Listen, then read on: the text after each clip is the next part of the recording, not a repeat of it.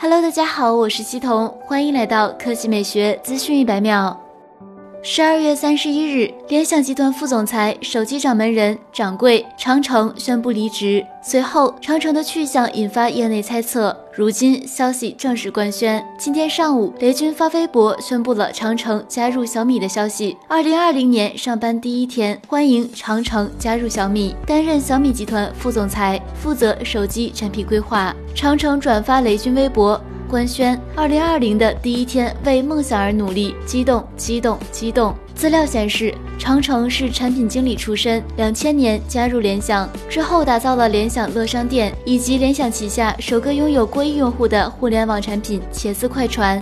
此外，他还孵化并研发了联想 Yoga 平板电脑、联想 K 九百智能手机、ZOK 系列手机等。在微博上，常常以碰瓷营销著称，通过微博积累了三百多万粉丝，为联想移动互联网业务积累了大量的人气和有效的用户反馈渠道。好了，以上就是本期科技美学资讯百秒的全部内容，我们明天再见。